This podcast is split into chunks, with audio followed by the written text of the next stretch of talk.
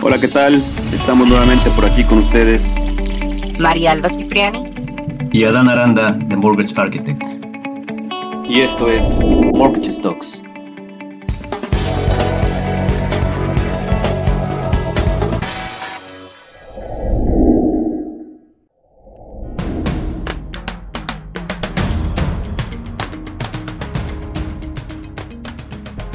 ¿Estás pensando en comprar una casa, en pedir un préstamo para tu segunda propiedad, o en usar tu propiedad para apalancarte y obtener fondos para invertir o consolidar tus deudas? La respuesta a muchas de estas preguntas las vas a encontrar en esta serie, el ABC del mortgage en Canadá, por Mortgage Talks. Bienvenidos. Este es el segundo episodio de la serie del ABC del mortgage en Canadá. Hablaremos sobre las estrategias de ahorro para el pago inicial. ¿Qué estrategias de ahorro podemos utilizar para facilitar el ahorro del pago inicial o bien llamado en inglés down payment y mejorar el porcentaje que tendremos disponibles para este mismo? Ahorrar para un pago inicial requiere disciplina y determinación, ya sea que su objetivo sea el pago inicial mínimo o un pago mayor al 20%. En su gran mayoría, los primeros compradores suelen usar un pago mínimo, pero incluso los inversionistas, quienes ya conocen mejor las reglas, requieren de estrategias para reunir los fondos iniciales y así acceder a la financiación de créditos hipotecarios. El primer paso es abrir y usar una cuenta bancaria que será usada para la recaudación de este fondo. Por lo tanto, tan pronto como puedas, abre una cuenta bancaria destinada a este propósito y así comenzar a ahorrar. Tal vez solo ahorre un poco en cada oportunidad incluso de los cheques de pagos de su declaración de impuestos. El truco es comenzar a pensar en dónde se puede canalizar un poco o mucho de los fondos que pueda ahorrar y asimismo los fondos adicionales para ingresarlos en tu cuenta de pago inicial. Dos de las maneras más comunes de iniciales a continuación. Número 1. Donador o regalo de algún tercero. Quizás un pariente esté dispuesto a darle los fondos de su pago inicial, esto sería un gran apoyo. Para ello, hay que tener en cuenta los siguientes requisitos. Primero, que el donador debe ser uno de sus padres o algún otro pariente consanguíneo, como sus abuelos. Cualquiera que sea el caso, vas a necesitar tener una carta de regalo firmada que diga que los fondos son un regalo y que no estás obligado a devolver el dinero en ningún momento.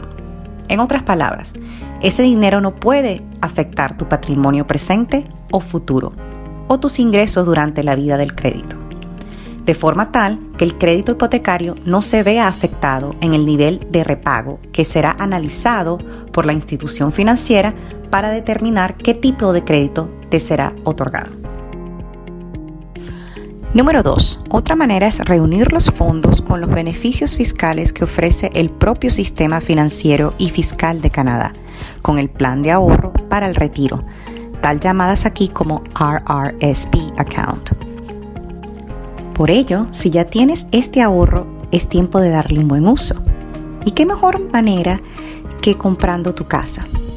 Porque ese dinero puede ser retirado para hacer su sueño realidad.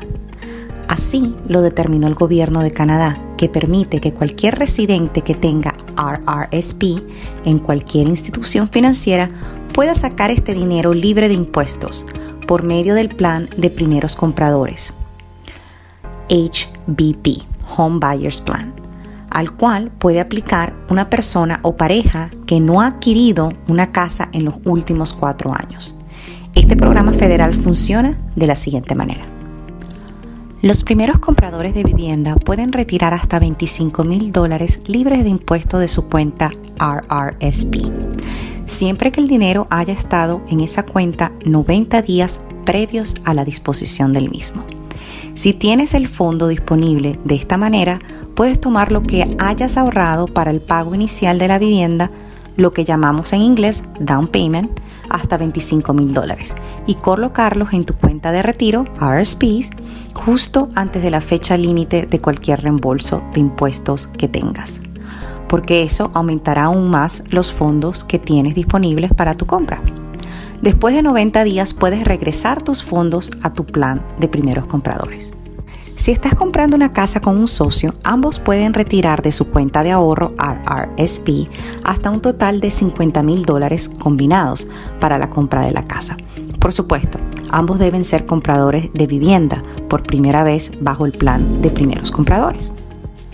Desde luego que eventualmente se deberán reembolsar los fondos retirados de la cuenta RRSP hacia la cuenta de primeros compradores, de acuerdo con un plan de reembolso.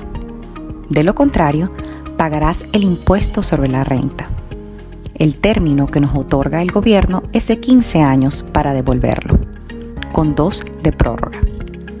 Después de ese periodo, sin haberse devuelto o parcialmente devuelto, ese monto se agregará mediante una fórmula anual al ingreso anual correspondiente para el pago de impuestos sobre la renta. Como podemos observar, existen buenas opciones para ahorrar para este pago inicial, o llamado down payment. Por eso, si estás en la etapa de ahorro para prepararte a ser propietario de tu nueva vivienda, este es un buen momento para comenzar a diseñar tu estrategia de ahorro.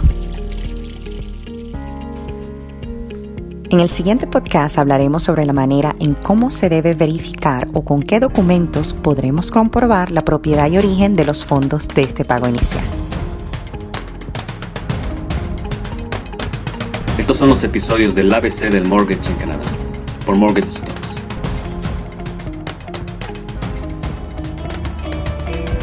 Estás en el camino correcto. Construye tu estrategia financiera con información de valor. Nuestro propósito es ponerla a tu alcance en estos podcasts. Continúa escuchándonos en la plataforma de tu preferencia, en Spotify, Apple Podcasts, YouTube, Google Podcast, Anchor o en TuneIn. Contáctanos marialba.ca y adanaranda.ca o mándanos un mensaje por WhatsApp en el 647-704-2209. Esto es Mortgage Talks.